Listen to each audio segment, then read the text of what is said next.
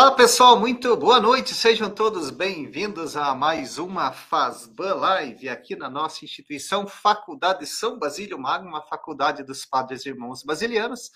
Para vocês que ainda não sabem, nós estamos aqui sediados em Curitiba, e temos uma tradição de mais de 50 anos no ensino, na pesquisa na área das ciências humanas.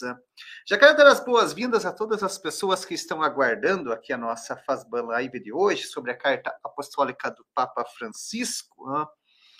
Então, aqui, boa noite para a Joanita, para o José Tessari, para o Tainã, de dois vizinhos. Aqui, então, hoje teremos bastante pessoas aqui, dois vizinhos, Palma Francisco Beltrão, né? Porque hoje o nosso conferencista, Padre Antônio Oliveira, é ali dessa região. Logo vamos fazer a apresentação para vocês, né?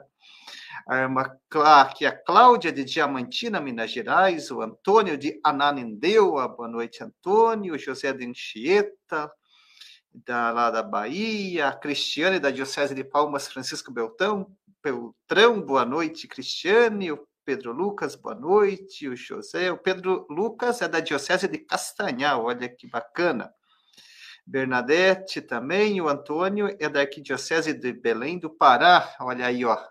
Em Curitiba, aqui na nossa região, hoje estamos com um dia bastante frio, aqui em Santa Catarina também tivemos vendavais, chuva de granizo, estamos aqui com 9 graus. Imagino que em Belém do Pará deve estar um pouco mais quente, né, Antônio? A Bernadette, também de dois vizinhos, a Telma, o Fábio, a Telma, a irmã Telma das franciscanas de Diocese de Xingu, do Pará, também a Utília, também conosco, a Ana Cláudia de Enéas Marques, aqui também do Paraná. Alberto, a Orseni, também de Francisco Beltrão, a Isaura, irmã Isaura, missionária da Sagrada Face, Salvador, Bahia. O Marcos também, a D'Angela de Nova Esperança do Sudoeste, também do Paraná. Olha quanta gente bacana. A Eliana aqui de Terra Boa, Diocese de Campo Mourão, Congregação Sagrado Coração de Jesus. Campo Mourão é minha terra natal, também da Diocese de Campo Mourão. Boa noite para todos vocês. Marcos também de Belém. O Fagner, da Diocese de Criciúma, Santa Catarina, também está aí hoje curtindo um friozinho, né, Fagner? O Nelson também conosco, boa noite. O Arnaldo, de Pato Branco, a Luciana também de Palmas, a Cláudia de Diamantina. O Nelson é estudante de Teologia da Arquidiocese de Salvador, olha aí. O Filipinho, também Diocese de Castanhal. O Valmir, João Thomas, a Karina, a Laura, o Oswaldo, de Diocese de do Iguaçu, Oswaldo também, nosso estudante aqui da FASBAN, boa noite, Oswaldo. A Ana, boa noite, de Itapejara do Oeste, a Bernadette de Mari, Mariópolis, aqui também. O Saulo, boa noite, o Raniel, Arquidiocese de Niterói, Rio de Janeiro, olha aqui, que bacana, vamos passeando aqui pelo Brasil todo. Saulo de Diocese de Valadares, a Ana Dios. Boa noite, Ana Ornelis, Paróquia Nossa Senhora da Perpétuo Socorro, Araçuaí, Minas Gerais. Aqui o Padre Basílio, olha aí, olha quanta gente bacana, Diocese de Itapeva, o César também de Palmas, a Lúcia, a Flávia Neia Marques, boa noite, a Ângela, de aqui de Francisco Beltão, Cristiel Pato Branco, aqui a Giana, e vamos lá para Paraíba, o Wagner, a Janete, de Pranchita, Paraná, olha que bacana. E vamos conhecendo também muitas cidades aqui, né, da nossa região. Aqui também a Laide, Bom Jesus do Sul, Eduardo Ternoski, boa noite, Eduardo, aqui nosso estudante de filosofia.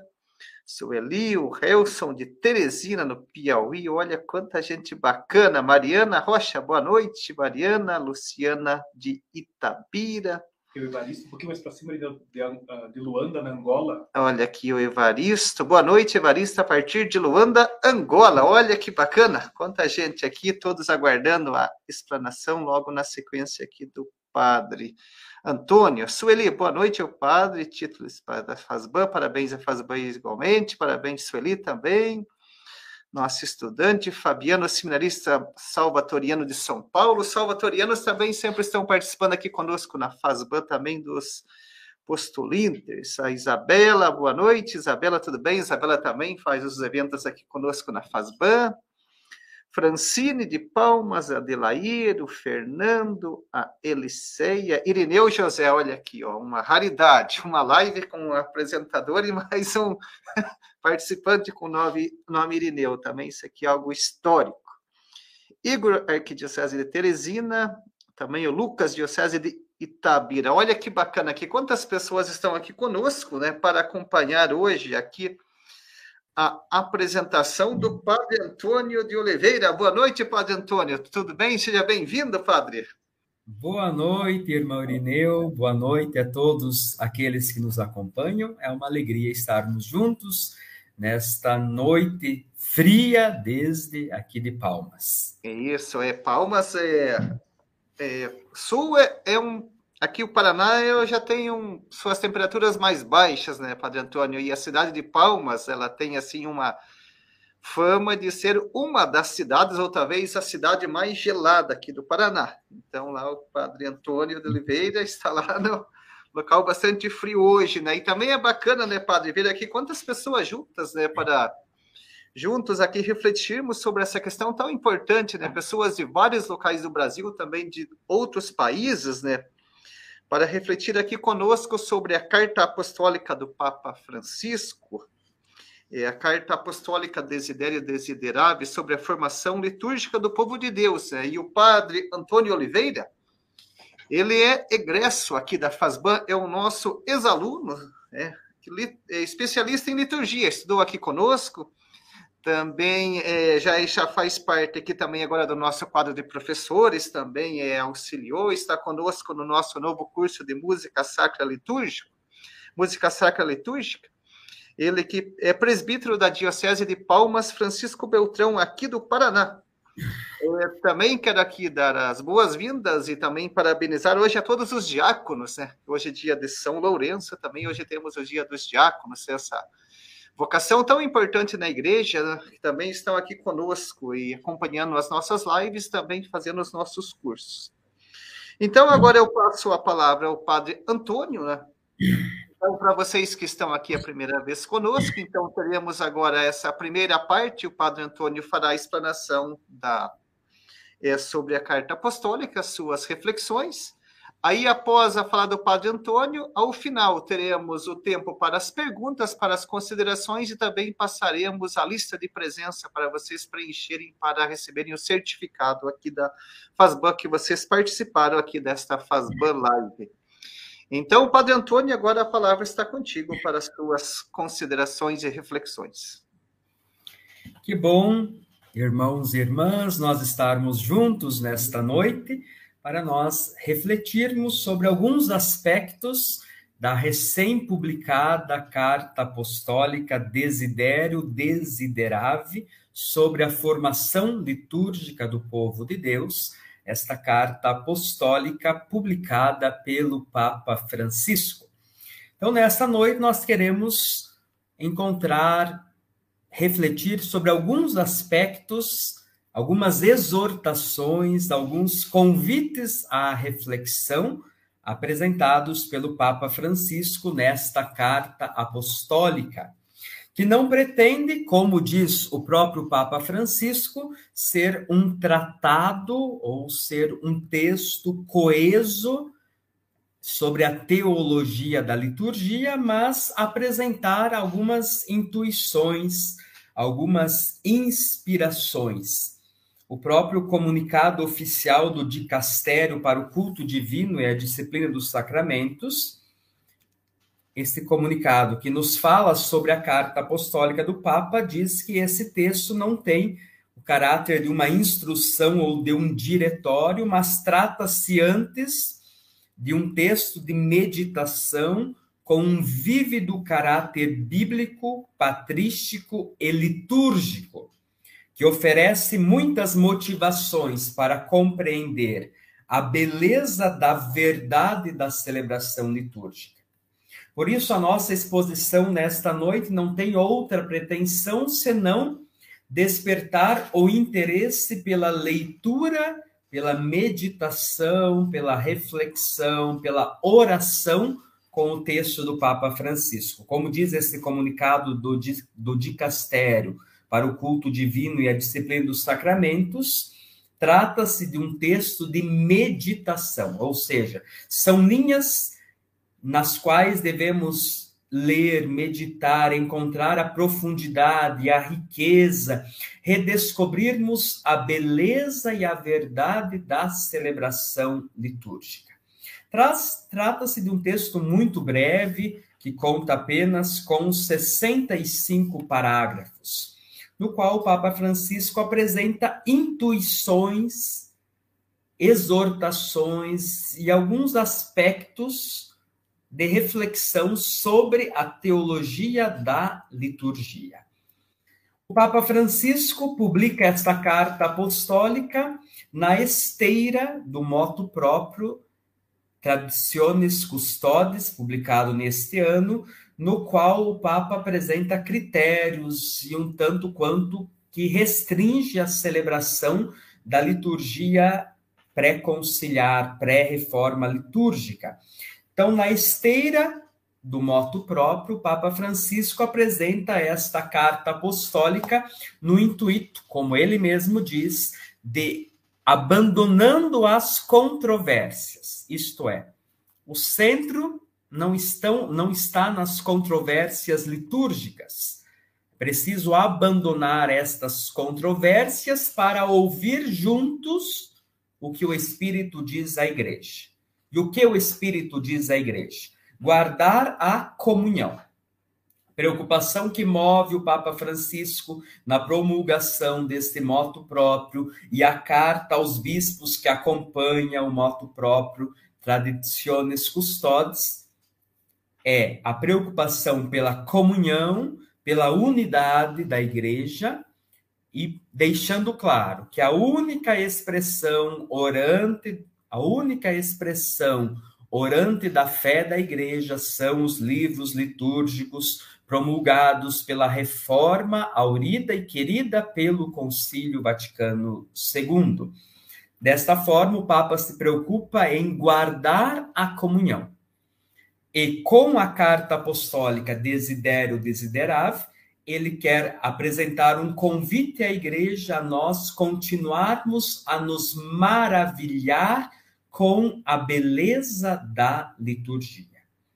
Desta forma, então, a carta apostólica Desidério Desiderável do Papa Francisco se apresenta como um convite, como uma exortação do Papa Francisco a todo o povo de Deus a redescobrirmos a beleza, a verdade, a grandeza do mistério que celebramos na sagrada liturgia, deixando de lado as controvérsias, atermos-nos ao mistério que nós celebramos.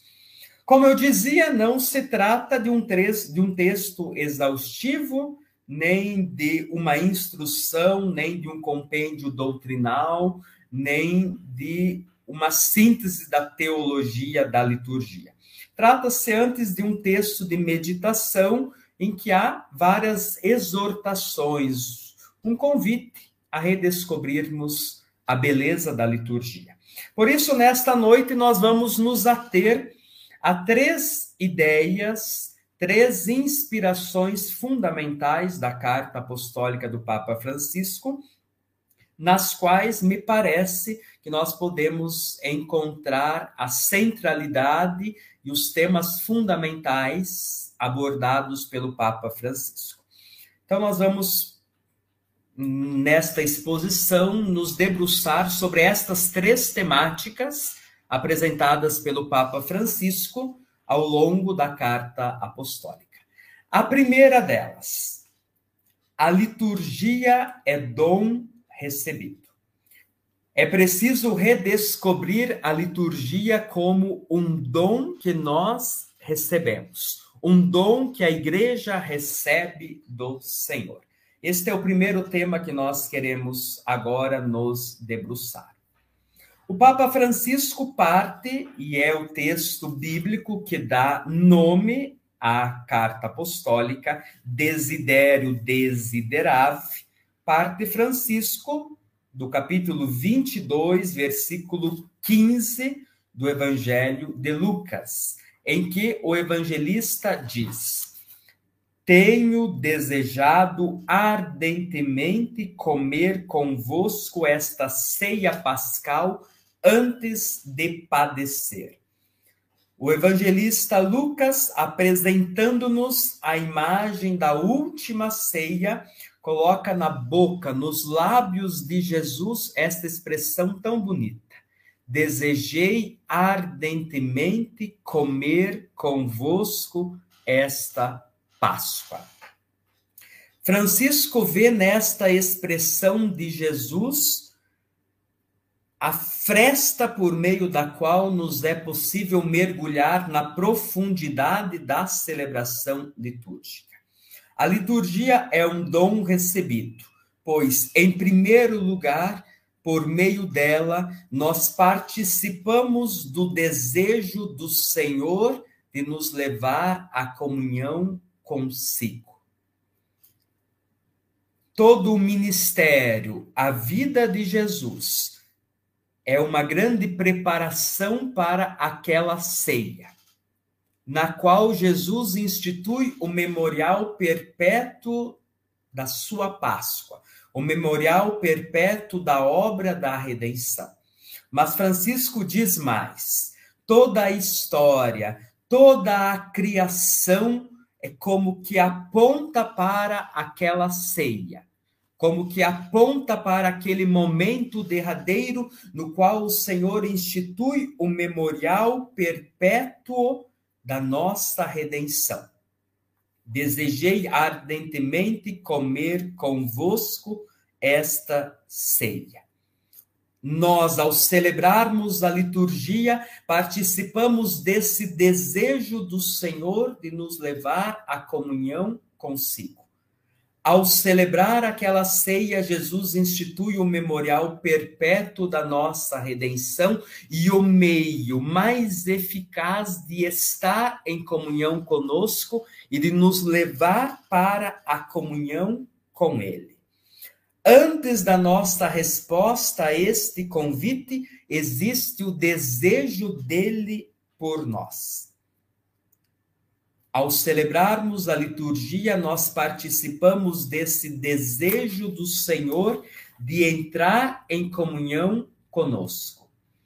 E, embora muitos não o saibam, este plano salvífico de Deus só estará completo quando todo homem e cada homem de toda tribo, língua, povo e nação tenha comido do seu corpo e bebido do seu sangue, tenha participado daquela ceia, tenha participado do desejo do Senhor de entrar em comunhão conosco.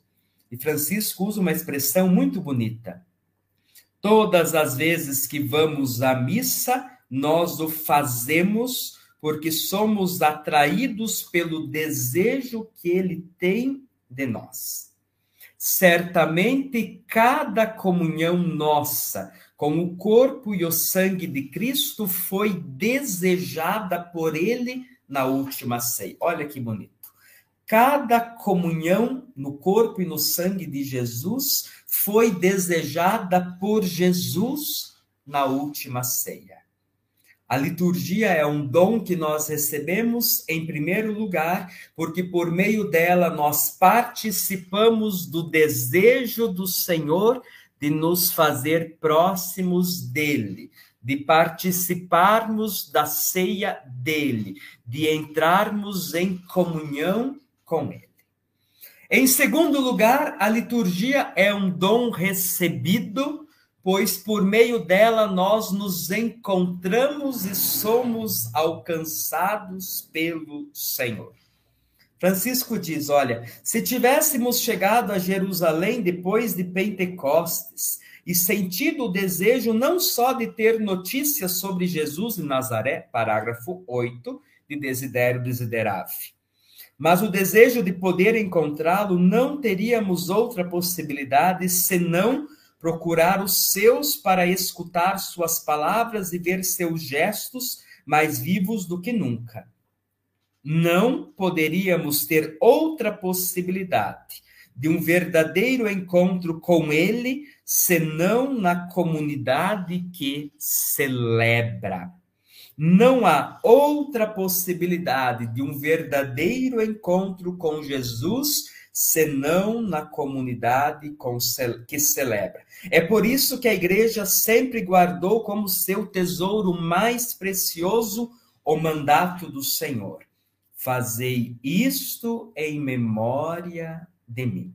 A liturgia é lugar especialíssimo, e diz o Papa Francisco, único de um verdadeiro encontro com o Senhor. E aqui está toda a potente beleza da liturgia.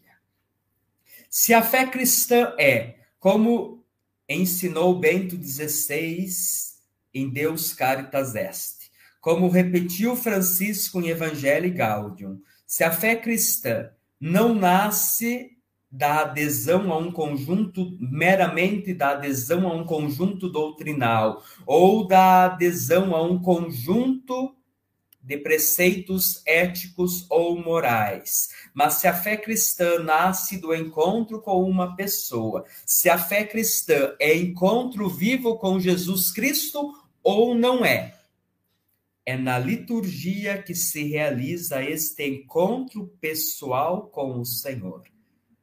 Diz Francisco, número 11 de Desidério Desiderave. A liturgia nos garante a possibilidade deste encontro. Na Eucaristia e em todos os sacramentos, é garantida a nós a possibilidade de encontrar o Senhor Jesus e de ser alcançados pelo poder da sua Páscoa o poder salvífico do sacrifício de Jesus, de cada palavra sua, cada gesto, olhar e sentimento, chega até nós na celebração dos sacramentos. Eu sou Nicodemos e a samaritana, o possesso de Cafarnaum e o paralítico na casa de Pedro, a pecadora perdoada e a hemorroíça, a filha de Jairo e o cego de Jericó. Sou Zaqueu e Lázaro, o ladrão e Pedro perdoados. O Senhor Jesus continua a perdoar-nos, curar-nos e salvar-nos com o poder dos sacramentos.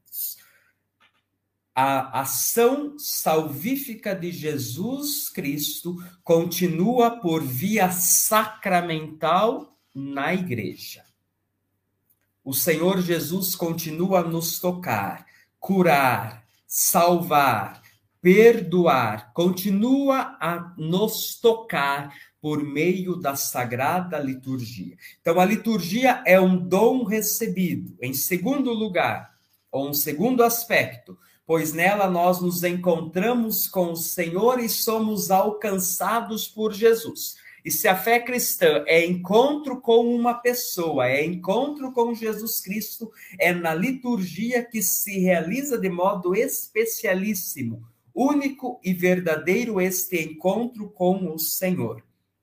Pois toda a ação salvífica de Jesus, todo o mistério da encarnação passou para os sacramentos. E é por meio dos sacramentos que somos alcançados e nos encontramos com o Senhor. Em terceiro lugar, a liturgia é um dom recebido, pois nela nós nos tornamos filhos no Filho, e assim participamos do culto único e verdadeiro do Senhor. Do lado aberto de Jesus na cruz nasceu o admirável sacramento da igreja. Do seu lado aberto, sangue e água jorraram, e diz Lumen Gentium, a constituição dogmática do Concílio Vaticano II. Do lado aberto de Jesus nasceu o precioso mistério da Igreja. A Igreja, divina esposa, corpo místico de Cristo, sacramento universal de salvação. E por meio Cristo, ao contemplar a sua igreja, ao contemplar o seu corpo místico, pode, como o primeiro Adão, dizer: Esta é carne da minha carne, esta é sangue do meu sangue. Essa expressão é muito bonita. A igreja é então o corpo místico de Cristo, a esposa de Cristo. Pela liturgia, somos filhos no Filho, incorporados ao corpo místico de Cristo. E por isso, unidos com Cristo, oferecemos ao Pai o único e verdadeiro culto. O único e verdadeiro culto agradável em plenitude a Deus é oferecido por Cristo e pela sua igreja unida a Ele. E assim, na liturgia, nós agimos com Cristo, em Cristo e por Cristo no sacrifício único de louvor, de ação de graças, de expiação, na força do Espírito ao Pai. Então vejam, irmãos e irmãs, em primeiro lugar, o Papa Francisco quer que redescubramos a liturgia como um dom que nós recebemos. Ela não é esforço humano, ela não é esforço nosso ela é, antes de tudo, um dom que recebemos do Senhor, um dom que recebemos, um dom a ser acolhido como presente, como graça, como um dom recebido de Deus. Pois nela, em primeiro lugar, nós participamos do desejo do Senhor de nos levar à comunhão consigo. Desejei ardentemente comer convosco esta Páscoa cada celebração litúrgica, cada comunhão foi desejada pelo Senhor. Felizes os convidados para a ceia do Senhor. Em segundo lugar, por meio dela, o Senhor vem ao nosso encontro. Nos encontramos com ele, somos alcançados. Todo o mistério da salvação passou para o mistério sacramental. E por meio deles, dos sacramentos, o Senhor continua a nos tocar, curar e salvar.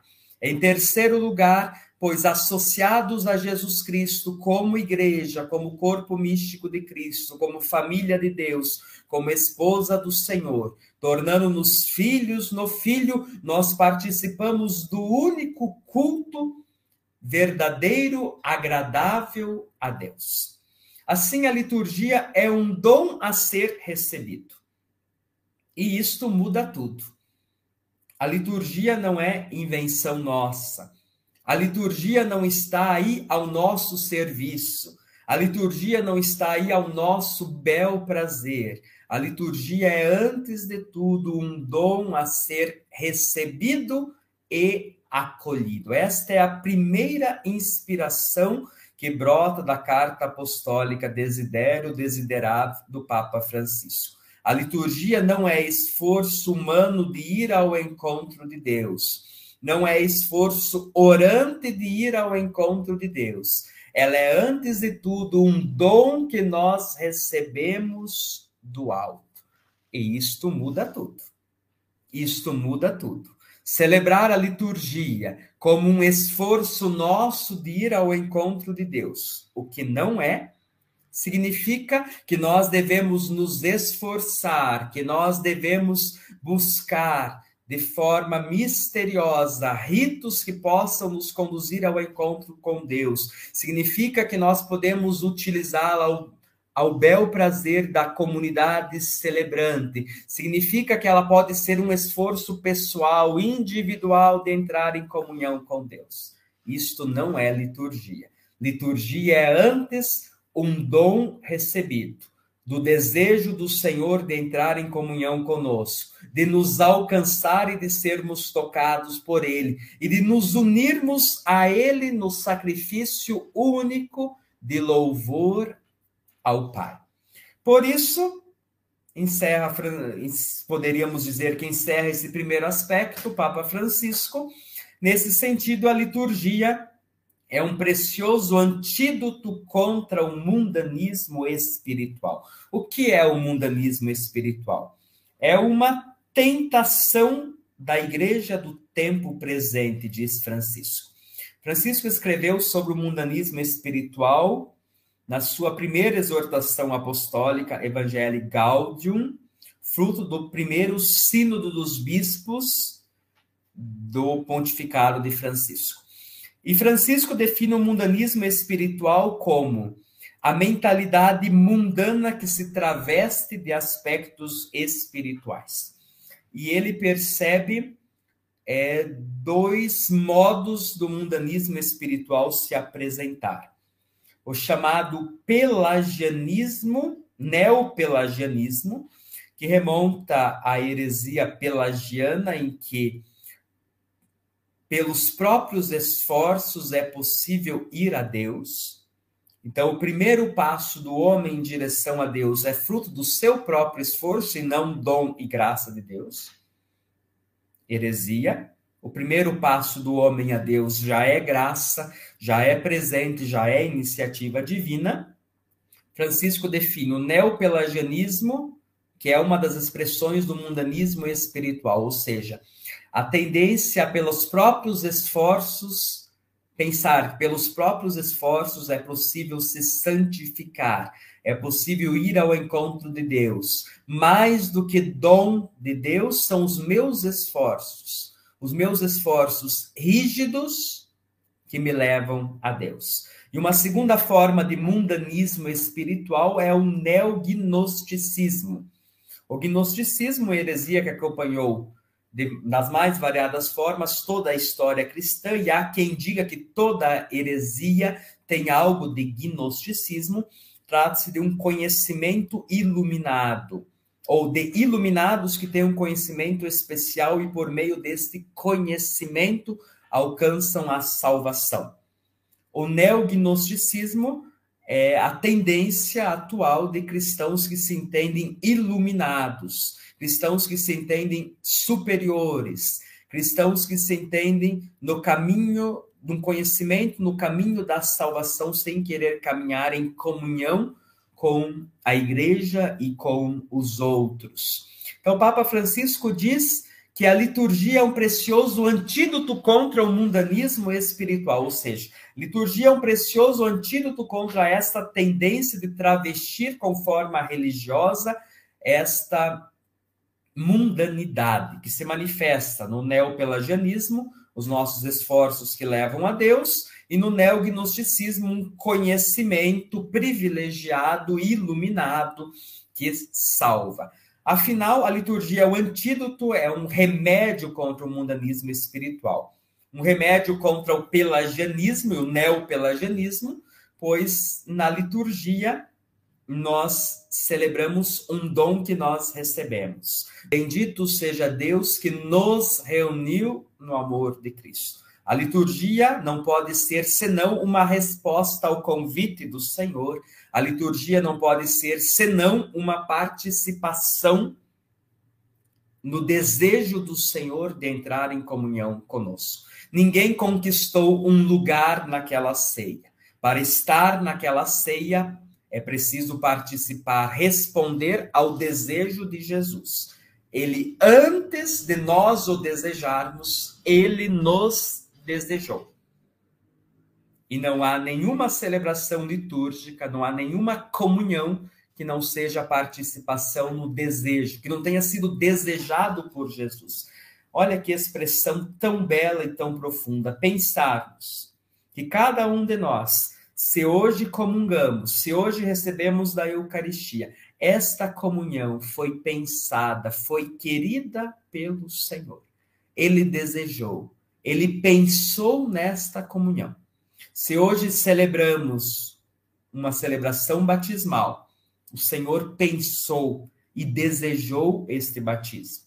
O Senhor desejou esta comunidade que hoje se reuniu, a sua comunidade, quem sabe que hoje se reuniu para celebrar a Eucaristia. A liturgia é, por isso, um precioso antídoto contra o neopelagianismo, pois ela é dom, ela é graça, ela não é esforço humano.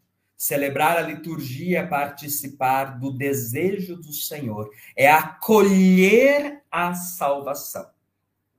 A liturgia é precioso antídoto contra o neognosticismo, porque nela os mistérios da salvação se abrem a nós e nela nunca sou eu que celebro, somos nós, é a comunidade constituída de santos e pecadores. é a comunidade cristã com homens fortes e homens fracos que celebra.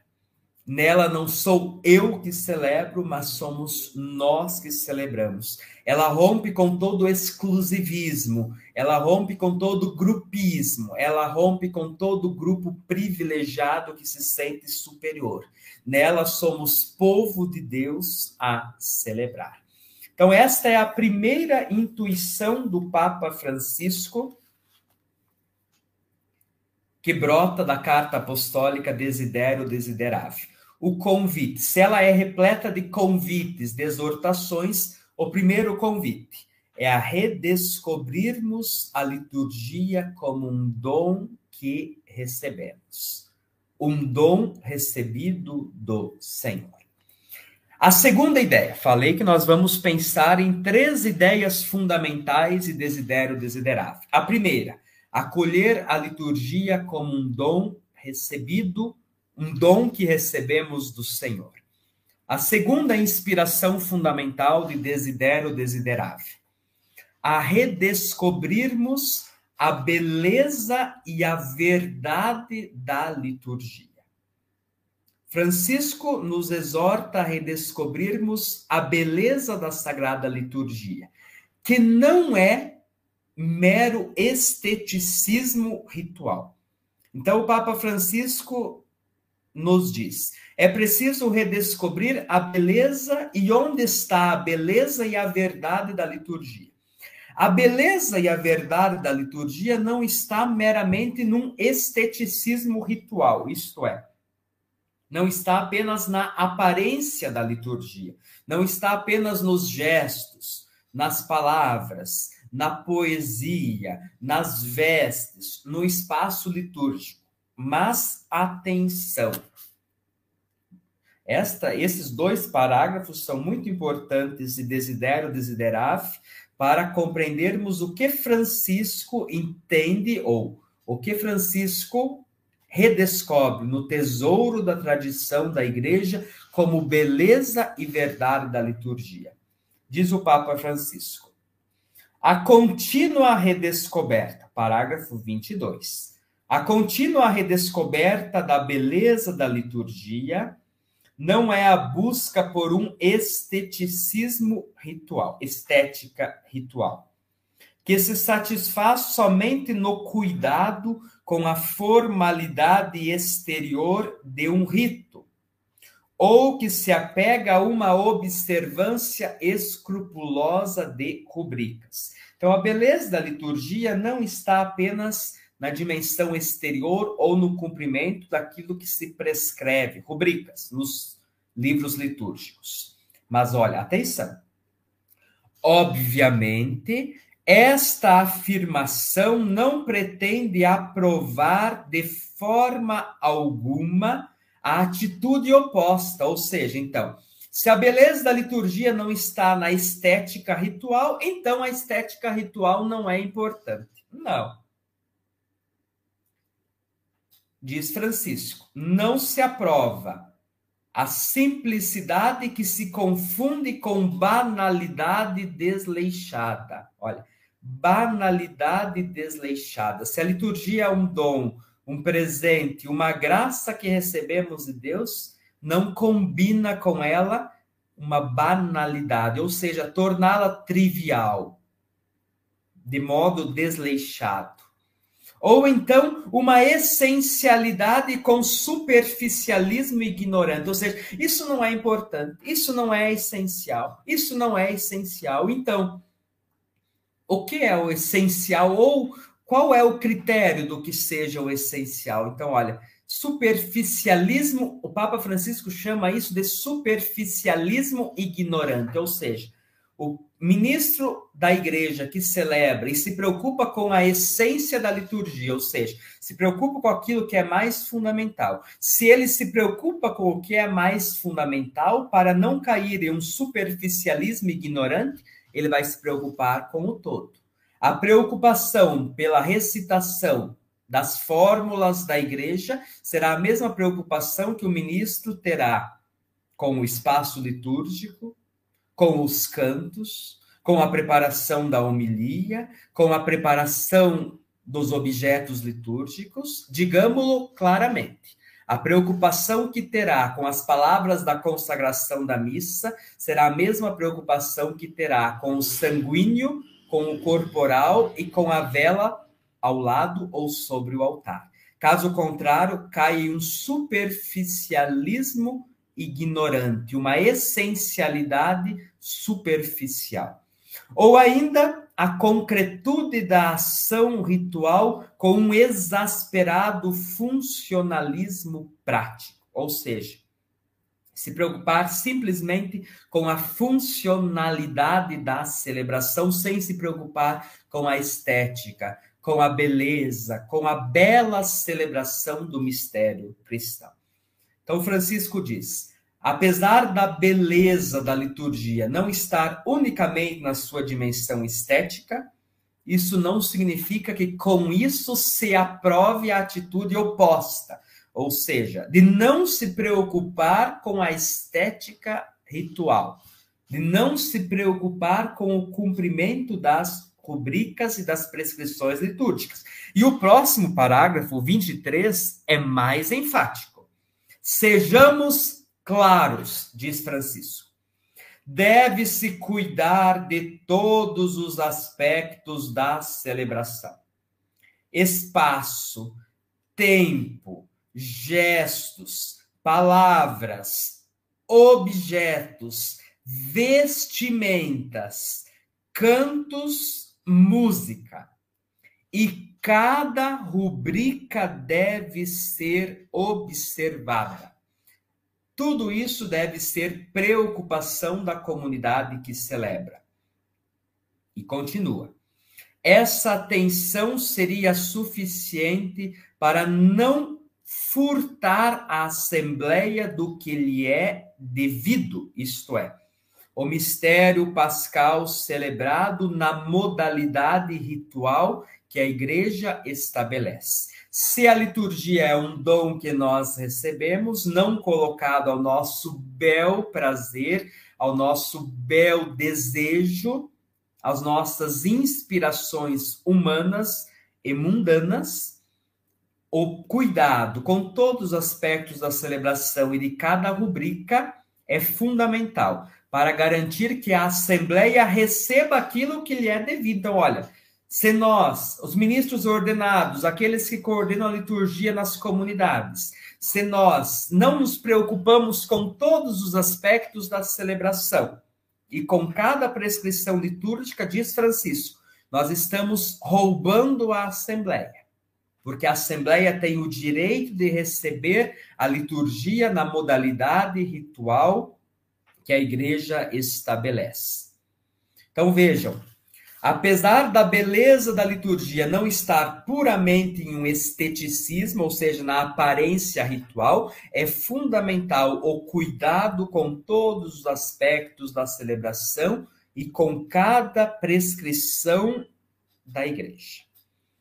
Mas então, onde está a beleza e a verdade da celebração? se não está num esteticismo ritual, apesar de não poder ser deixado de lado. A beleza da liturgia está em nos admirarmos, no estupor diante do mistério pascal que se torna presente na realidade dos sinais sacramentais. É preciso redescobrir a beleza e a verdade da liturgia. É preciso nos admirarmos com o mistério que se realiza em cada sacramento. Em outras palavras, não podemos banalizar, trivializar aquilo que nós celebramos. Cada celebração sacramental é um acontecimento salvífico irrepetível, um acontecimento salvífico que deve gerar admiração. Não é trivial que cada celebração da Eucaristia o Senhor Jesus presentifique sobre o altar o mistério da nossa salvação. Não é banal, não é trivial que a cada celebração comunitária da fé, Deus nos fale. Não pode ser banal ouvirmos a palavra de Deus. Não pode ser banal nos alimentarmos do corpo e do sangue do Senhor. Olha que expressão bonita do Papa. Como pode acontecer o infortúnio de nos escapar o fascínio pela beleza deste dom? A que se refere Francisco? O dom do mistério da encarnação se tornar presente no altar e de tal maneira que Deus queira se fazer nosso alimento. A beleza da liturgia deve nos encantar. Precisamos nos admirar diante do mistério que celebramos. Não é trivial.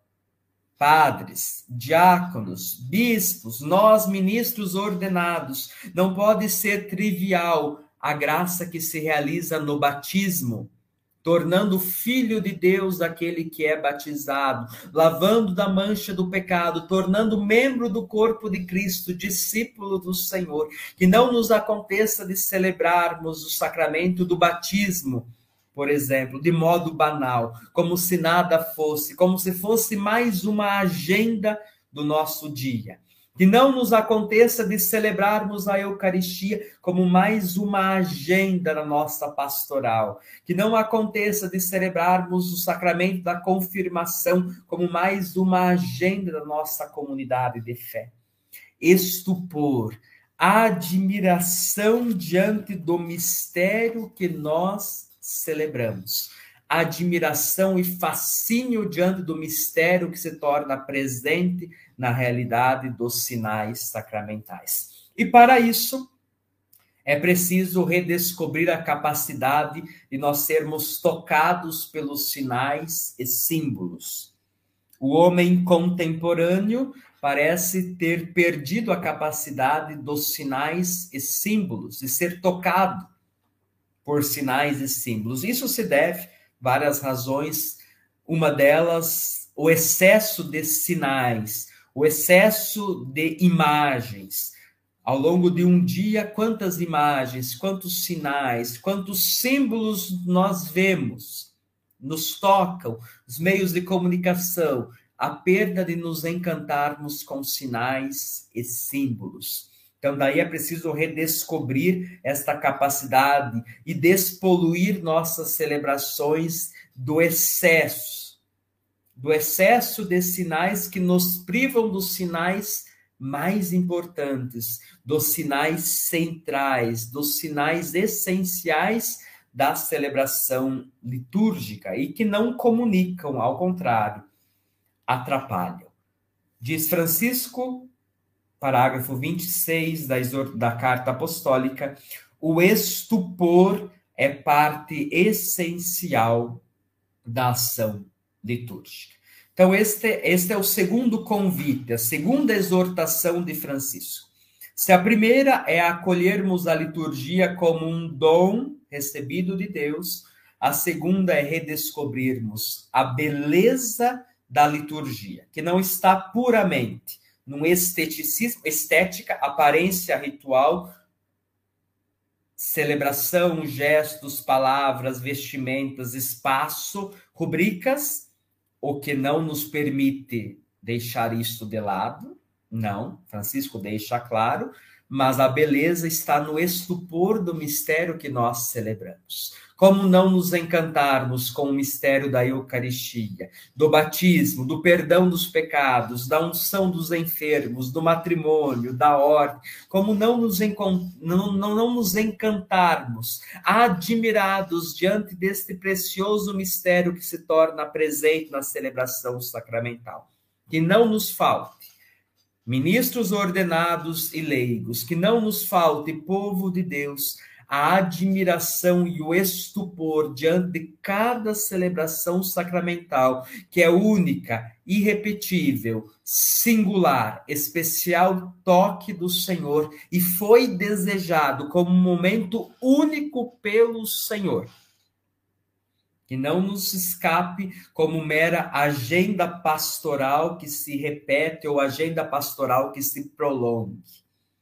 E isto muda tudo Isso muda tudo o modo como nós celebramos os sacramentos.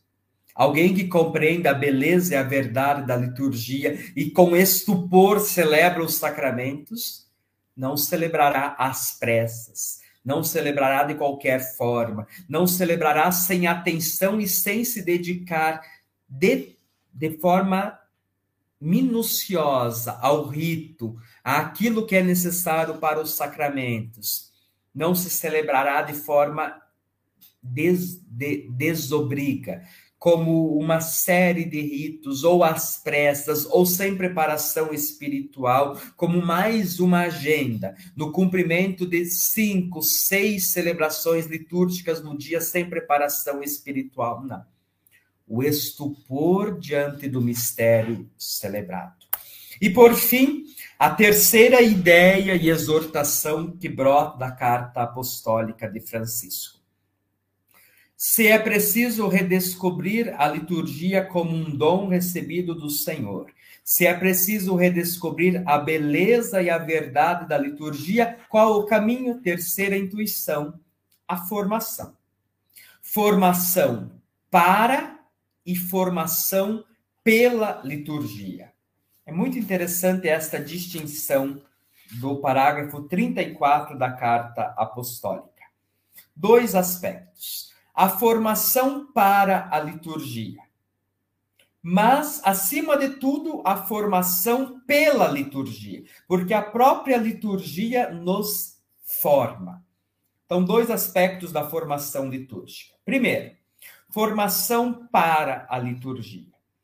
Todos, todo o povo cristão, todo o povo de Deus tem direito a receber formação teológica e mistagógica para a liturgia, ou seja, compreender teologicamente o mistério que celebra. O que nós estamos fazendo aqui hoje. Formação teológica sobre a liturgia. Isso desde os ministros da igreja, então desde a formação dentro dos seminários, Francisco chama a atenção Chama a atenção que todas as disciplinas teológicas, em um curso de teologia, deve ter algum aspecto, se a liturgia, como diz é, Sacrosanto Contílio, no número, parágrafo 10, se a liturgia é a fonte o ápice de toda a vida da igreja, repete o Lumen Gentium, repete toda teologia pós-conciliar, o magistério pós-conciliar. Se a liturgia é a fonte, o ápice da vida da igreja, não pode haver nenhuma disciplina teológica que não tenha algo que toque na liturgia, ou que seja tocado pela liturgia. E Francisco diz: a liturgia está no eixo, no coração da formação teológica. E por isso deverá estar no coração da formação teológica dos futuros ministros da igreja dentro dos seminários. Também nas comunidades, nas paróquias e na diocese, a formação litúrgica teológica para os batizados, para os ministérios diversos da liturgia, deve ocupar especial aspecto a formação teológica para a liturgia, o que não é unicamente uma formação intelectual, então uma formação mistagógica ou seja, que conduz ao mistério que nós celebramos. Que pena quando há cursos de teologia em que unicamente se estuda a teologia dos sacramentos. Se estuda os efeitos dos sacramentos, os fundamentos bíblicos, teológicos, canônicos dos sacramentos, sem um estudo mistagógico, ou seja, que conduza ao mistério, sem o estudo do rito do sacramento. Afinal, lex orante, lex credente. A norma da oração é a norma da fé, a norma da fé é a norma da oração. Tudo que a igreja crê, ela celebra. Toda a fé da igreja se expressa na celebração dos sacramentos. E a celebração do sacramento é a melhor catequese sobre o próprio sacramento. Então, é impensável estudar a teologia dos sacramentos sem o estudo do rito. Formação teológica e mistagógica, estudar o rito do sacramento e como aquele rito expressa a teologia católica sobre o sacramento. Isso, para os futuros ministros da igreja, para os ministros da igreja, afinal a formação nunca termina. Você fala tanto em formação permanente, não é? Então a formação nunca termina, e isto para todo o povo de Deus. Formação para a liturgia. Ninguém pode celebrar bem a liturgia sem compreender o mistério, sem compreender o que a igreja compreende do mistério que celebra. Formação para a liturgia. Mas, sobretudo, e essa está a serviço da formação pela liturgia, porque a própria celebração litúrgica é formativa. Diz Amedeu Tintine que o objetivo da formação permanente não é atualização. Às vezes se compreende a formação permanente como cursinhos, como palestras, como formação, faz parte. Mas Amedeu Tintine diz: a formação permanente consiste naquilo que diz São Paulo aos Filipenses, em ter os mesmos sentimentos de Cristo Jesus, em nos formarmos na escola de Jesus. E por isso a liturgia é lugar privilegiado de formação cristã, pois nela nós somos formados na escola de Jesus. E deste aspecto da formação pela liturgia, eu acho importante quatro aspectos que estão presentes na carta apostólica. Primeiro deles, um envolvimento existencial em oposição a um caráter pedagógico. Às vezes cai-se neste nesta ideia do caráter puramente pedagógico da liturgia, como se a liturgia, ou seja, usar a liturgia para ensinar algo. Então, vamos dar exemplos claros. Usar a liturgia para, no mês da Bíblia, explicar que na Bíblia temos 73 livros, 46 no Antigo, 27 no Novo, os conjuntos bíblicos e trazer a Bíblia em procissão. Então, este é um aspecto puramente pedagógico da liturgia. E diz Francisco, a liturgia não é isso. A liturgia é antes a celebração dos mistérios de Deus. A liturgia dá glória a Deus. A liturgia diz respeito à realidade de sermos dóceis à ação do Espírito que nela opera. Parágrafo 41 desidero desiderave. Então a liturgia está aí para ser celebrada. E a melhor catequese, como diz Ben 16, é uma liturgia bem celebrada. Então esse aspecto puramente catequético e não celebrativo, homilia de muito prolongada e oração eucarística breve, curta, salienta demais o aspecto pedagógico da liturgia em detrimento da celebração. Se a oração eucarística é o coração da celebração litúrgica da igreja, qual o espaço que ela ocupa na celebração da Eucaristia? Envolvimento existencial em oposição ao caráter pedagógico, ou seja, é preciso dar ênfase àquilo que a liturgia é. Ela dá glória a Deus. Nela nós participamos do culto do Filho, no, na força do Espírito, ao Pai. Então é preciso ter isso em mente para que o caráter pedagógico da liturgia não nos tire aquilo que é próprio dela. Ela é celebração. Catequese, ela é também catequese, mas a catequese tem outro momento. Ela não é pura catequese, ela é celebração que não aconteça de confundirmos e ocuparmos a liturgia como espaço de catequese em detrimento do aspecto celebrativo. Segundo aspecto, a atitude interior com que se celebra, a experiência vital. Qual é a atitude interior com que se celebra a liturgia? Formação pela liturgia. É preciso celebrar com atitude orante espiritual, a atitude interior daquele que preside e da comunidade celebrante. Terceiro aspecto, a arte de celebrar. Isso é muito interessante. Diz o Papa que a arte de celebrar não se improvisa, parágrafo 50, não pode ser improvisada. É necessário uma diligente dedicação às celebrações, deixando que a própria celebração nos transmita a sua arte. É assim que se aprende a arte de celebrar, ou seja, a repetição solene e sóbria dos gestos litúrgicos. Então, aqui, olha, a atitude interior é importante, mas não basta a atitude interior. A comunidade celebrante deve se preocupar com a arte de celebrar. E quantas vezes nós ouvimos, às vezes, de ministros ordenados, professores de teologia, isso é aleatório, isso está de lado. O modo como se realiza os gestos, o modo como se diz as palavras sacramentais. Não.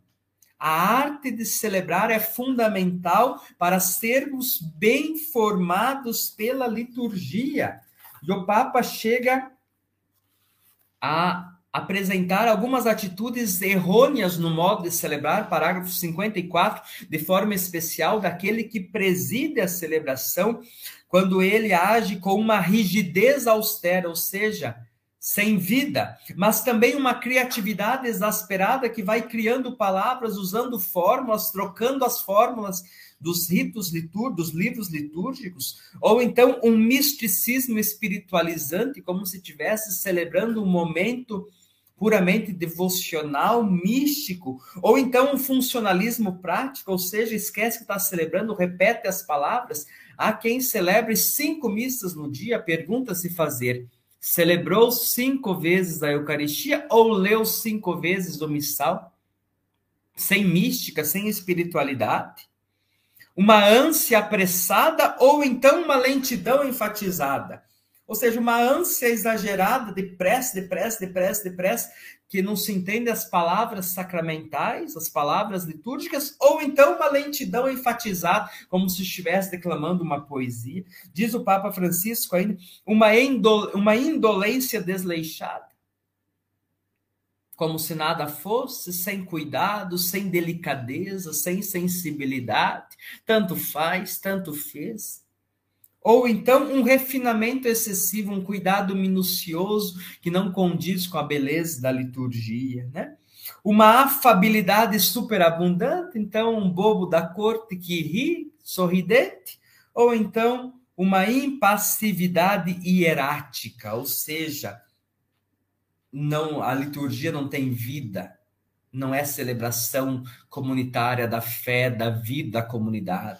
Então veja, olha Francisco nesse parágrafo 54 chega a dizer: não basta atitude interior, é preciso uma arte de celebrar e sermos formados na arte de celebrar. Então, tudo isso deve nos fazer nos preocuparmos com os, com os gestos, com as palavras, com a arte de celebrar os sacramentos. E esta arte de celebrar vai nos formando e nos conformando a Cristo.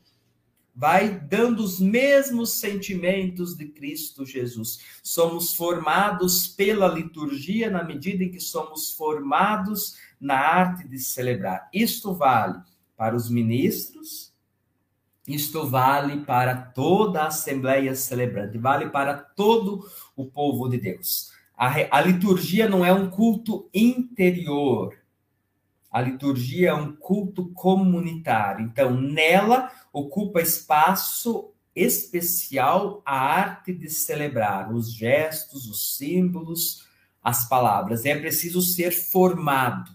E diz Dom Edmar Peron, que é o bispo referencial, presidente nacional da Comissão para a Liturgia. Se é preciso conversão moral litúrgica, nós vamos aprendendo. É impensável um católico, é impensável um diácono, um padre, um bispo que celebre a liturgia do mesmo modo de quando foi batizado, de quando foi ordenado. É impensável. A liturgia vai nos formando, eu não posso presidir a Eucaristia, celebrar a Eucaristia, do mesmo modo que há dois anos, quando eu fui ordenado. A liturgia foi e precisa ir me formando. Atitude interior e ser formado na arte de celebrar.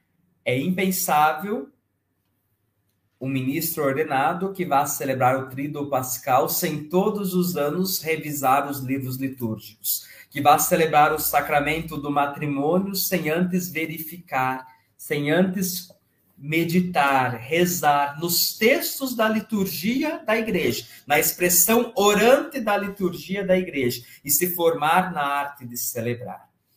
E um, único, e um último aspecto dessa formação pela liturgia é a importância que Francisco dá ao silêncio, parágrafo 52. O silêncio litúrgico é símbolo da presença e da ação do Espírito Santo que anima toda a celebração litúrgica, toda a ação celebrativa. O silêncio está presente superabundantemente na liturgia no ato penitencial, no convite à oração, na liturgia da palavra, na oração eucarística, depois da comunhão. Valorizar o silêncio, pois ele nos permite sermos formados pela liturgia. E um parágrafo muito interessante para concluir esse terceiro aspecto, em que o Papa Francisco chama a atenção para a importância que a liturgia deve ocupar na vida de uma comunidade. Não há nenhum, parágrafo 37, não há nenhum aspecto da vida eclesial que não encontre na liturgia o seu ápice e a sua fonte. A pastoral em conjunto, orgânica e integrada, mais do que resultado de programas elaborados, é a consequência. Olha que importante, que bonito. É a consequência. Uma pastoral orgânica, de conjunto, integrada, é a consequência do colocar no centro da vida da comunidade a celebração eucarística dominical, fundamento da comunhão. Inquietante. A pastoral de conjunto orgânica integrada não é resultado meramente de programas elaborados, de programa de ação evangelizadora. Tudo isso necessário.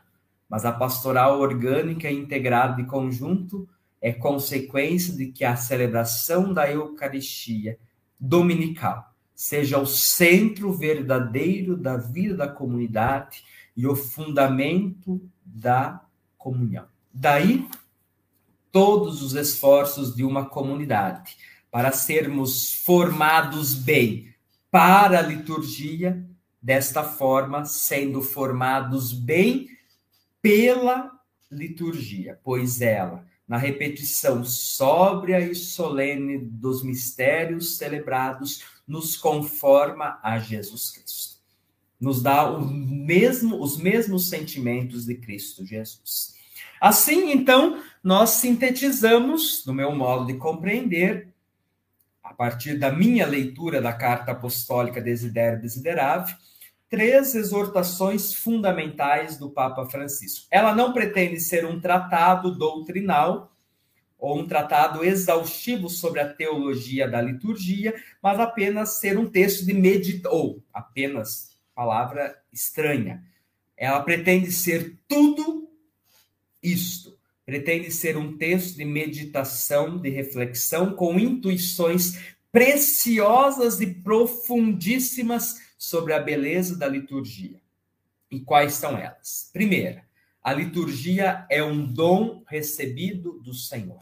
Um dom porque participamos do desejo do Senhor de entrar em comunhão conosco. Um dom porque nela nós somos tocados pelo Senhor, alcançados por Jesus e nos encontramos com Ele um dom, porque nela nós somos inseridos no corpo místico de Cristo e participamos do único e verdadeiro culto ao Pai. A liturgia, um dom a ser recebido. Segundo, redescobrir a beleza da liturgia, que não está meramente num esteticismo ritual, o que não nos permite ignorar a dimensão estética da celebração litúrgica, mas a beleza está no mistério que nós celebramos o estupor, a admiração é condição fundamental para recebermos o oceano de graça que se derrama em cada celebração sacramental. Um dom do Senhor, redescobrir a beleza da liturgia e terceira intuição de Francisco, a importância da formação para a liturgia, dimensão teológica e mistagógica para todo o povo de Deus ministros e assembleia celebrante, mas, sobretudo, a formação pela liturgia, ou seja, a liturgia vai nos formando. Não bastaria uma única celebração sacramental, uma única vez celebrarmos a Eucaristia, uma vez por todas. Não.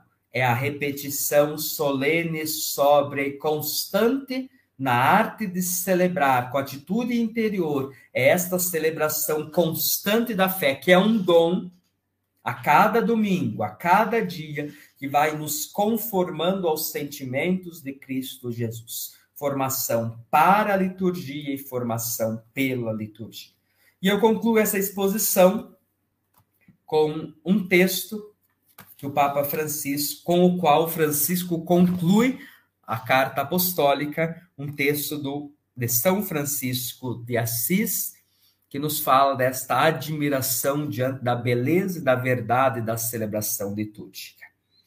Pasme o homem inteiro, estremeça todo o mundo e exulte o céu, quando sobre o altar, na mão do sacerdote, está Cristo, Filho do Deus vivo. Ó admirável alteza e estupenda condescendência! Ó humildade sublime, ó sublimidade humilde, pois o Senhor do universo, Deus e Filho de Deus, de tal maneira se humilha que por nossa salvação se esconde sob uma pequena forma de pão. Vede, irmãos, a humildade de Deus e derramai diante dele os vossos corações Humilhai-vos também vós, para serdes exaltados por ele. Por isso, não retenhais nada de vós para vós mesmos, para que vos receba inteiros aquele que a vós se dá inteiro. Isso sintetiza tudo. A beleza da liturgia está nela em que nela Deus se dá inteiro a nós como dom. Nela Deus quer entrar plenamente nos levar à comunhão com Ele.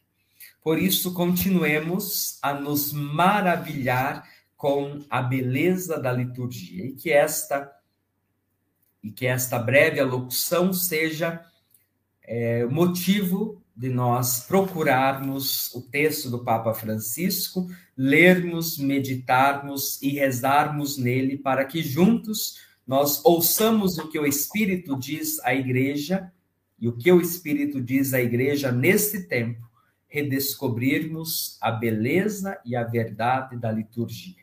Que fique este convite, acima de tudo, a mergulharmos nestas intuições e inspirações de Francisco.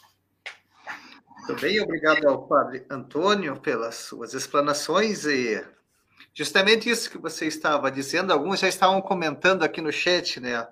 Após essas explanações, o Padre Antônio terminando, eu vou correndo ler a carta apostólica do Papa Francisco.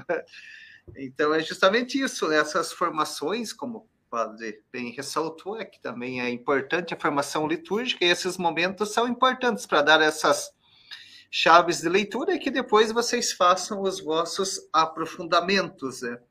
Falando em aprofundamentos em estudos, né, essa conferência do Padre Antônio, como as demais conferências que a FASBAN proporciona aqui para vocês, elas ficam disponíveis aqui no nosso canal do YouTube. Então, você que ainda não está inscrito, é, faça sua inscrição aqui no canal da FASBAN e ative lá o sininho das notificações Aí vocês terão acesso a todo esse conteúdo que está disponível aqui na parte da liturgia, do direito canônico, da arte sacra, da parte da formação.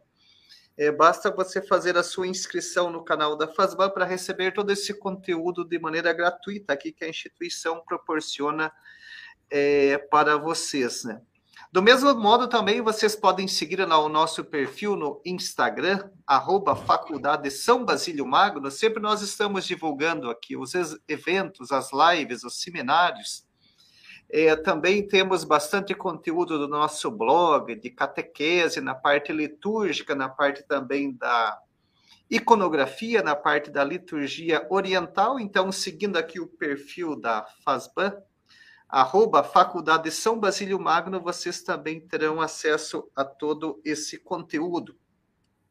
Também nós temos a nossa editora aqui da Fazban, Fazban Press, que nós publicamos também é, materiais diversos na parte da filosofia, na parte da liturgia, na parte da espiritualidade.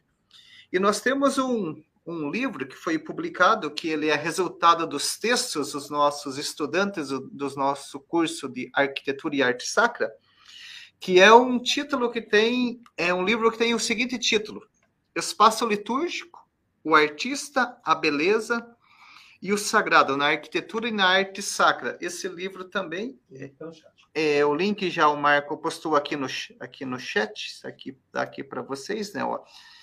É, basta vocês acessarem aqui no chat, clicarem aqui nesse link. É, o livro está disponível gratuito para vocês lerem, estudarem. Também é mais aqui um, um conteúdo da FASBAN exclusivo para vocês aprofundarem aí os vossos estudos nessa parte tão importante aqui da liturgia. É, também agradecer aqui, tem muitas comunidades, Padre Antônio, que elas acompanham aqui as lives é, reunidas, né? Até algumas pessoas estavam me enviando fotos que estavam lá com a formadora, os formandos, as formandas acompanhando. Então, é essa formação justamente que o senhor estava falando, né? As comunidades uhum. também fazem assim, acompanhando de maneira conjunta. É, também vários estudantes da FASBAN, também, tanto da graduação como da pós-graduação, também que estão acompanhando aqui a nossa live também. Muito obrigado a todos vocês. Né? É, também nós é, teremos aqui agora em janeiro né, os nossos cursos de pós-graduação, que são os chamados cursos de férias, é, que vocês também poderão aprofundar ainda mais essa dimensão tão importante na igreja. Por exemplo, agora na, em janeiro nós temos o início de um novo curso aqui da FASBAN, que é sobre música sacra litúrgica, e o Padre Antônio, é, temos o prazer também, ele é egresso aqui do nosso curso de liturgia, também será o nosso professor. E pra, para uma instituição, sempre algo assim é ver os frutos, né? Os egressos, os estudantes que continuam, né? É, lecionando e como professor. É quando nós temos a, a, visita do Ministério da Educação, eles valorizam muito isso, né? Que os, os estudantes, aqueles que estão sendo formados, também continuo na instituição, fazendo as pós-graduações e também como professores, né? Então, nós temos, então, aí estamos lançando esse novo curso de pós-graduação em música sacra litúrgica, que terá início em janeiro de 2023. E do mesmo modo, também nós temos o nosso curso de pós-graduação em liturgia, esse que terá início de uma nova turma em julho de 2023. Então, você também que pensa em aprofundar-se assim especificamente na liturgia, já pode programar-se aí reservar as datas e em julho de 2023 teremos início desse novo curso. É, mais informações vocês poderão encontrar aí no site da Fasban, fasban.edu.br. E também agora em janeiro de 2023 teremos, além do curso de Arquitetura e Arte Sacra do Espaço Litúrgico e o curso de Música Sacra, também teremos início é, mais novas turmas do nosso curso de Escola de Formadores, né, que aí é específico para os formadores da seminários de presbíteros e vida consagrada. É, também o curso de aconselhamento pastoral e direção espiritual, esse daqui é específico para quem trabalha na pastoral, também trabalha nessa importante área do aconselhamento da direção espiritual. É, sabemos que temos uma grande necessidade hoje na, na, questão da sociedade como um todo, mas também na igreja, né? essa parte da escuta, do aconselhamento, é, sobretudo com a questão da pandemia também, é, provocou diversos problemas psíquicos, né? E, e, ter um pouco dessa expertise, dessa formação mais específica, teórica, para o aconselhamento pastoral e para a direção espiritual é muito importante também nas nossas pastorais, na nossa igreja. Também aí um outro curso de Mariologia. É, você que deseja aprofundar ainda mais a sua espiritualidade, a sua devoção, é, na, específico, é, é, para o entendimento de Maria, a partir dos textos é, da Sagrada Escritura, a partir da vivência, a partir da própria arte, nós temos um curso específico aqui na FASBAN também sobre Mariologia.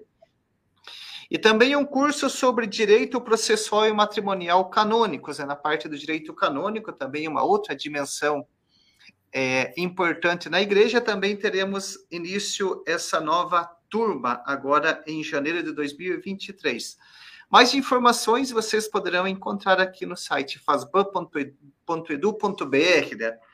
É, nós temos uma riqueza bastante imensa, né, Padre Antônio, na, na igreja, né, e o Padre Antônio justamente ali enfatizava a importância do estudo, do aprofundamento, então vocês poderão aí é, ter acesso a esses cursos.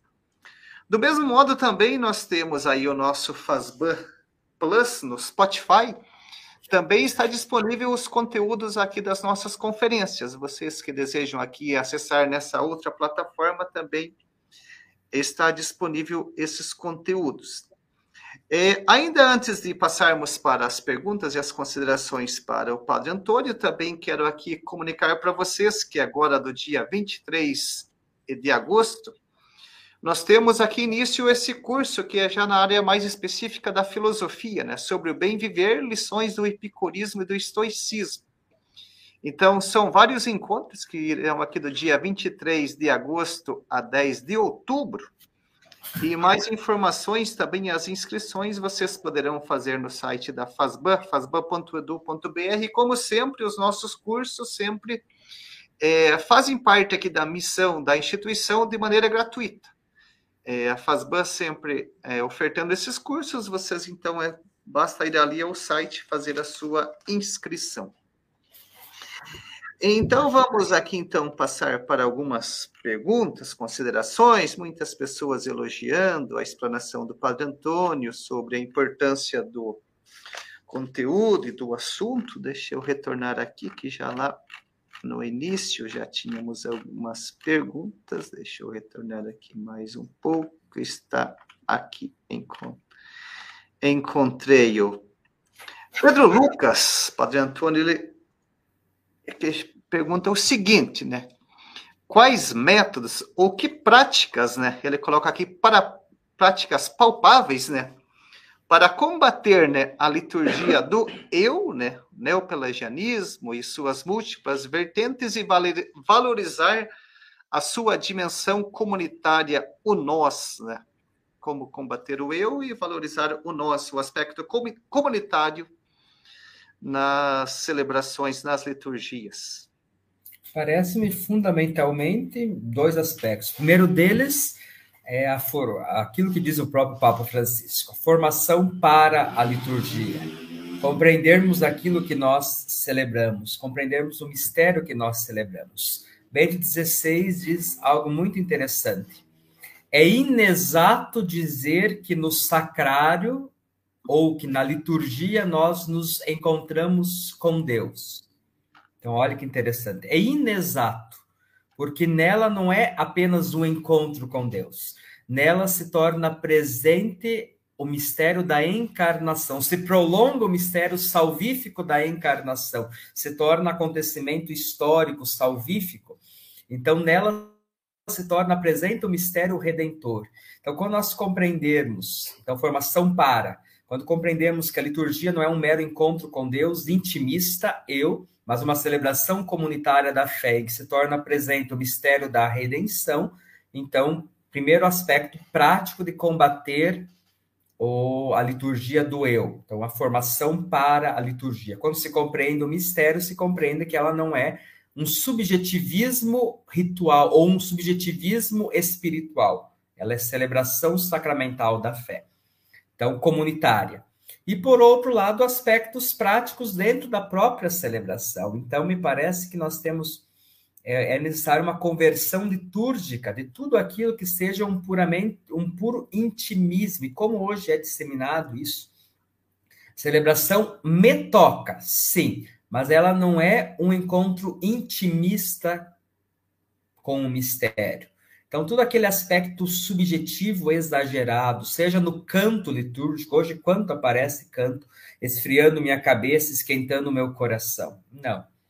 Intimismo, subjetivismo litúrgico, não. Celebração comunitária da fé. Então, no canto litúrgico, na motivação daquele que preside e conduz a assembleia, no conteúdo da pregação, no conteúdo da homilia, e parece-me, então, formação para a liturgia, para se compreender aquilo que celebra, e dentro da própria celebração sacramental, o cuidado que a expressão celebrativa sempre seja comunitária, seja sempre uma celebração do mistério que celebramos enquanto corpo de Cristo, unido a Cristo cabeça. Parece-me esses dois aspectos, a formação para e os aspectos dentro da própria celebração. Isso, cuidado de cada comunidade. Acho que é nesse mesmo sentido também aqui para a pergunta da Isaura, né? A Isaura Santos Carvalho. Como fazer para que se alcance uma formação litúrgica mistagógica sem cair na polarização do laxismo e do rigorismo, né? É, parece-me que essa, e eu tinha visto também algo numas, nas perguntas, esta formação litúrgica seja mistagógica. Nós temos uma experiência aqui na nossa diocese, é, tivemos esses dias um encontro de formação litúrgica e nós dedicamos toda, toda a primeira hora do encontro de formação a um momento de adoração comunitária ao Santíssimo Sacramento. Então, me parece que é na formação litúrgica é preciso unir o conhecimento teórico e a celebração mistagógica. Então, por que eu citei esse exemplo? Porque nós podemos cair no risco de nós vamos fazer uma formação para a liturgia. Então, para iniciarmos este encontro, vamos rezar três Ave Marias e um Pai Nosso e vamos para a formação, que é o que interessa. Então, a formação não é puramente intelectual. Formação é, é integral ela é teológica, ela é mistagógica, ela é ritual. Isso nos faz fugir do laxismo e nos faz fugir do rigorismo, quando então nós aprendemos a celebrar e celebramos. O Padre Wagner, aí na, na, no nosso coordenador da ação evangelizadora aqui na nossa diocese, ele falou da importância nos, nos comentários da inspiração catecumenal no processo de iniciação cristã, que une justamente ritos e celebração. Então, me parece que é fundamental a formação litúrgica, a união de ritos e conteúdo, conteúdo e ritos, ou seja, esta união entre aquilo que cremos e aquilo que celebramos. Então, toda a formação litúrgica deve estar permeada por esta inspiração catecumenal, ou seja, aquilo que cremos e aquilo que celebramos. Isso nos ajuda a fugir do laxismo, ou seja, tanto faz, e do rigorismo, a minúcia da rubrica.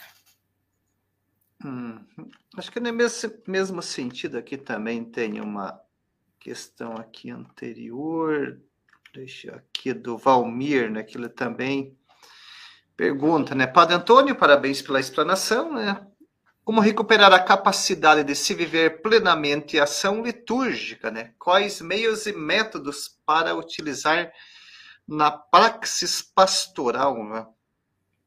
Então, são iniciativas que, primeiro, é, me parece é fundamental dedicar tempo a prepararmos as celebrações. Eu estou na, na prática pastoral das comunidades como seminarista, depois como ministro ordenado, e, e sempre percebo é, a dificuldade de nós dedicarmos tempo para prepararmos bem a ação litúrgica. E tem-se a impressão que é, seja perda de tempo nós dedicarmos reuniões e tempos para prepararmos bem as celebrações. Então, quando o Papa Francisco diz que uma pastoral orgânica de conjunto e bem integrado não nasce puramente de planos pastorais, mas nasce de colocar a Eucaristia como centro da vida comunitária, então, isso diz todos os esforços da comunidade, isto é, reunião para preparar os ministérios de leitor, reuniões para preparar o ministério de acólito, reunião para ensaiar cantos, reunião para preparar o espaço litúrgico, uma pastoral que prepara o espaço litúrgico, isso tudo não é exagero, isso tudo é fundamental. Então, meio, preparar bem as celebrações e dedicar todos os esforços de uma comunidade para a celebração como um acontecimento da vida da comunidade. E depois é promover formações litúrgicas, integrando essa dimensão mistagógica, seja escola de liturgia paroquial, seja formação de leitores, seja formação, é, enfim, as várias iniciativas de conteúdo de formação.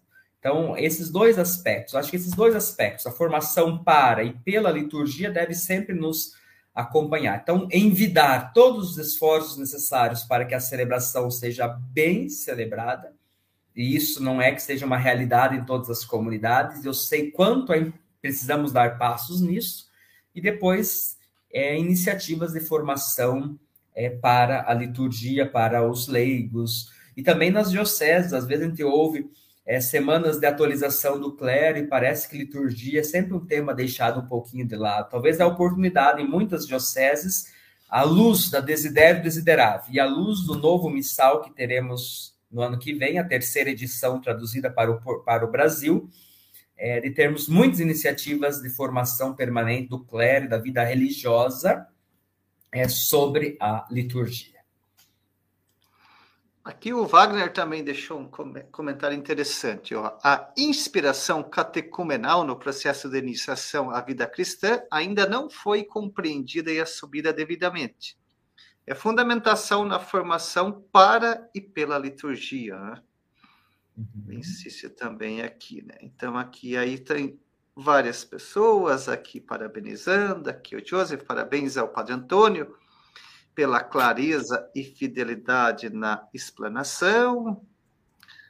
Aqui o Nelson. Padre Antônio, eu irei im imediatamente ler a carta apostólica. Se esse resumo que fizestes me envolveu, imagina lendo na fonte. Né? Obrigado pelo empenho, né? É importante, né, Padre, que as pessoas leiam, né? Sim, é um convite. Como diz esta, é, esse comunicado da, do dicastério, é um texto para meditação. Então, é um texto para ser lido e relido e meditado muitas vezes. É. Daí o Nelson também comentou aqui, né? Talvez o terceiro ponto seja o mais necessário nas comunidades, pois assim redescobriremos o sentido e a beleza da Sagrada Liturgia e também reconheceremos como dom recebido, né? A formação para e pela liturgia. É. Aqui também a Vilma comentando tudo que vem do Papa Francisco, vem embalado de muita doçura, e você, Padre Antônio, desembrulhou com muita sabedoria e ternura. Riquíssima formação. Gratidão a Fazban. Obrigado a você, Vilma, pela apresentação. Aqui o meu xará, o Irineu também, elogiando, excelente explanação. A Rosilei também, obrigado, Padre Antônio, por essas palavras lindas, também bastante aqui agradecendo. A Cláudia também, parabéns pela explicação, muito aprendizado. Então, aqui muitas pessoas aqui elogiando, agradecemos aqui, então, aqui, também aqui a Fran também, obrigado a Fazbanha, o Padre Eduardo, aí, Padre Eduardo, pela Tão importante formação. Deus abençoe sempre. Boa noite. Boa noite também. Olha aqui as pequenas irmãs da Sagrada Família, elas são aí, né, padre, da, da, da paróquia, né?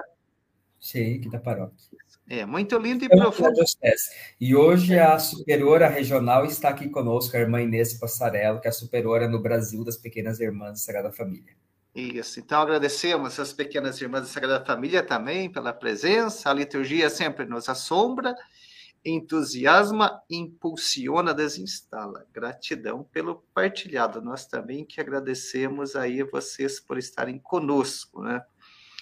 Aqui o Marcos Antônio pergunta: como ter um olhar transcendental espiritual para a Santíssima Eucaristia?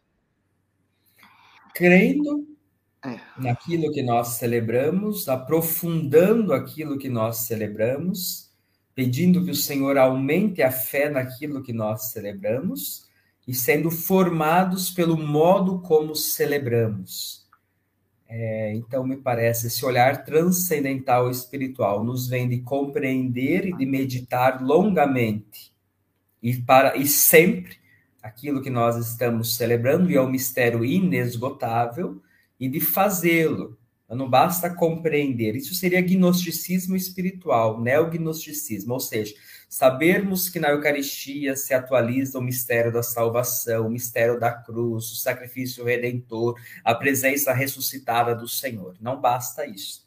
É preciso compreender tudo isso, pedir que o Senhor aumente a nossa fé na oração em tudo isso e celebrarmos este mistério.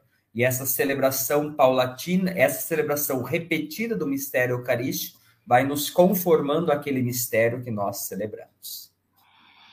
Muito bem, agradeço a todos vocês. Aqui ainda tínhamos aqui mais algumas perguntas, bastante aqui considerações, mas o nosso tempo aqui já já passou, até extrapolamos um pouquinho a mais do planejado, mas é, quando o assunto é bacana e a mediação do Padre Antônio aí foi bastante perspicaz, então aí foi bastante produtivo. Então, mais uma vez, agradeço a todos vocês que estiveram aqui conosco pelos comentários, pela partilha. Eu sempre comento, Padre Antônio, e elogio a maneira como o pessoal se porta aqui no chat, né, que com bastante educação, com bastante um aprendizado conjunto, né? também tem uma uma missão bastante enriquecedora aqui no chat quando as pessoas estão interagindo e ajudando umas às outras, né? Lembrando que o link para vocês preencherem para receberem o certificado aqui dessa conferência já está disponível aqui no chat. E como sempre, preencham com bastante atenção com seus dados para que não haja nenhum problema na hora de vocês receberem. Né? É, mais uma vez, então, em nome da FASBAN, agradecemos ao Padre Antônio Oliveira, nosso egresso, né, nosso estudante aqui, ex-aluno, agora é, especialista em liturgia aqui pela FASBAN, também professor agora do nosso futuro curso né, de música sacra litúrgica, por estar aqui conosco nessa noite, né? Fazendo as suas reflexões sobre a carta apostólica do Papa Francisco, Desidério Desiderável, sobre a formação litúrgica do povo de Deus. É, lembrando que essa conferência ela ficará aqui gravada, disponível no canal da FASBAN, no canal aqui do YouTube. Você que ainda não está inscrito, faça sua inscrição aqui para você receberem aqui as, as nossas é, palestras, conferências e todo o conteúdo. Finalizando aqui mais uma mensagem do nosso estudante Oswaldo Júnior. Grande abraço, Padre Antônio, irmão Irineu, irmão Marco, que também está aqui conosco, e toda a equipe FASBAN. Grande abraço para você também, Oswaldo, e para todos vocês que estiveram aqui conosco. Então, Padre Antônio, aqui em nome da FASBAN, mais uma vez lhe agradeço e já faço aqui a finalização.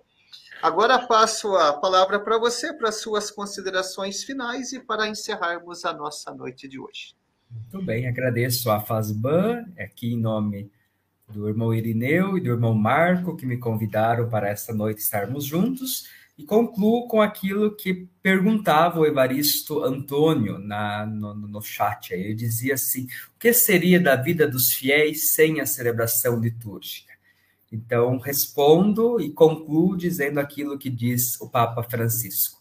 Não haveria outro caminho verdadeiro de nos encontrarmos com o Senhor sem a celebração litúrgica. Aquele parágrafo tão bonito de Desider Desiderave, que Papa, que no capítulo, no número 8, Francisco diz, se nós chegássemos logo após a Páscoa em Jerusalém e quiséssemos saber sobre Jesus, é, como poderíamos, onde poderíamos, senão indo à comunidade que se reúne em seu nome e ali nos encontraríamos com ele. Então, o que seria da vida litúrgica, o que seria da igreja sem a liturgia? Não seria nada, porque a fé cristã ou é encontro com Jesus ou não é, ou não existe. Só existe fé cristã no encontro com Jesus Cristo. Só existe fé cristã com a liturgia porque é nela que nos encontramos com o Senhor. Então, gratidão especial a todos que nos acompanharam pela Fazban Online e de forma especial a Diocese de Palmas Francisco Beltrão. Eu sou o assessor aqui da Diocese para a liturgia e nós fizemos um convite amplo aqui na Diocese. Então, a todos que na nossa Diocese acompanharam, é a gratidão a todo este empenho em participar conosco e a todos aqueles que estiveram esta noite de formação conosco. E o convite, não nos cansemos de redescobrir a beleza e a maravilha que celebramos na Sagrada Liturgia. Muito bem, boa noite a todos, um bom descanso e até a próxima.